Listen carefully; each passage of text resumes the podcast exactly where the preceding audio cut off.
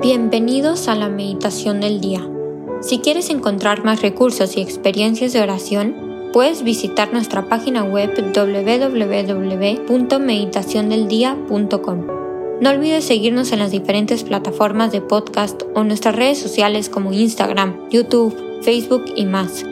Gracias por escuchar y por formar parte de esta comunidad orante. Y ahora empecemos con la meditación del día. En el nombre del Padre, del Hijo y del Espíritu Santo. Amén.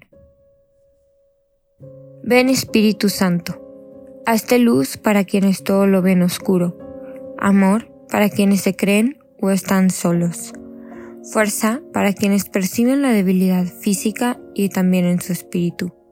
Tú eres el mejor abogado.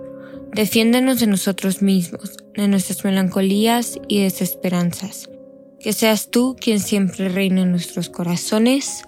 Amén. Hoy 24 de noviembre vamos a meditar el Evangelio según San Lucas capítulo 21 versículos del 20 al 28 que dice, En aquel tiempo Jesús dijo a sus discípulos, Cuando vean a Jerusalén sitiada por un ejército, sepan que se aproxima su destrucción.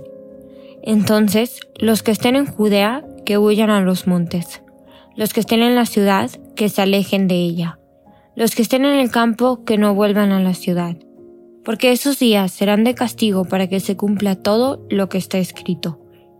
Pobres de las que estén embarazadas y de las que estén criando en aquellos días. Porque vendrá una gran calamidad sobre el país y el castigo de Dios se descargará contra este pueblo. Caerán al filo de la espada, serán llevados cautivos a todas las naciones y Jerusalén será pisoteada por los paganos hasta que se cumpla el plazo que Dios les ha señalado. Habrá señales prodigiosas en el sol, en la luna y en las estrellas. En la tierra las naciones se llenarán de angustia y de miedo por el estruendo de las olas del mar. La gente se morirá de terror y de angustiosa espera por las cosas que vendrán sobre el mundo. Pues hasta las estrellas se bambolearán entonces verán venir al Hijo del Hombre en una nube, con gran poder y majestad. Cuando estas cosas comiencen a suceder, pongan atención y levanten la cabeza, porque se acerca la hora de su liberación. Palabra del Señor, gloria a ti, Señor Jesús. Este Evangelio mezcla dos profecías de Jesús. La primera que es sobre la destrucción de Jerusalén por los romanos en el año 70 después de Cristo, y la otra, que es sobre la segunda venida de Cristo, al final de los tiempos. Y al final los primeros lectores del Evangelio de San Lucas pudieron recordar cómo se había destruido Jerusalén, y ellos esperaban que llegara la segunda venida durante sus vidas. Nuestra perspectiva es diferente, pero al final el tema de la angustia y la desolación todavía nos afecta. Y hay que encomendar mucho a Dios en nuestras oraciones a las miles de personas que viven en esa angustia y desolación. Señor, mira con piedad a los que sufren en las guerras por falta de amor, porque no te conocen, porque les hace falta experimentar el amor que les tienes. Señor, Sana los corazones de los que lo necesitan. Sana sus heridas y hazle experimentar tu amor y tu misericordia. Porque al final, como bien dice el Evangelio, cuando estas cosas comiencen a suceder, pongan atención y levanten la cabeza, porque se acerca la hora de su liberación. Porque así es. Lo peor de nuestra vida puede ser el signo de lo mejor. El caos y la destrucción puede anunciar la venida de nuestro Señor. En nuestros peores momentos es cuando el Señor está más cerca de nosotros. La oración alimenta nuestra confianza en Dios. Y si ponemos a Dios en el centro, en el medio de todos nosotros y de toda la creación, en medio de todas estas calamidades, de estas incertidumbres, de nuestra angustia, la nueva vida, la alegría y la plenitud que Dios trae puede estar a la vuelta de la esquina. Sin importar las situaciones, cómo, cuándo, que nos puedan asustar, el cuidado y la protección de Dios siempre están y están más cerca de lo que nosotros creemos.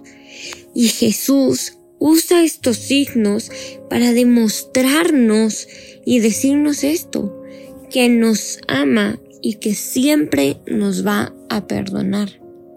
Hay que tener este corazón dispuesto, que le demuestra a Jesús que estamos listos para recibirlo, que lo queremos recibir y que siempre vamos a obrar acorde a lo que Él nos pide. Que Él buscamos la misericordia en todos nuestros hermanos y hermanas. A pesar de que nos hayan hecho daño, nos hayan lastimado, que Dios sane esos corazones y que Dios les demuestre su misericordia. Que Jesús los proteja y les llene de su amor, así como lo ha hecho en cada uno de nosotros. Para concluir, voy a dejar esta pregunta que me gustaría que te quedaras un rato platicando con Jesús. ¿Qué tanto tu corazón está dispuesto para recibir a Jesús?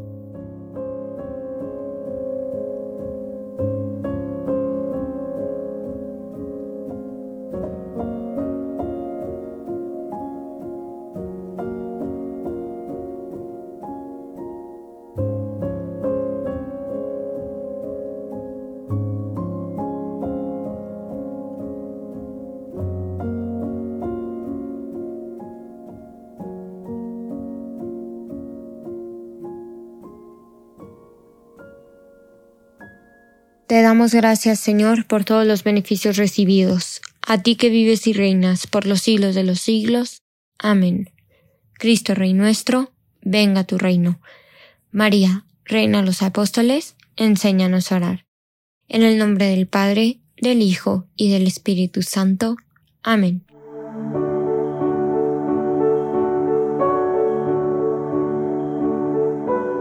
Señor, que seas tú quien siempre reine en nuestros corazones. Los invitamos a que se queden en diálogo con Él. Nos escuchamos mañana.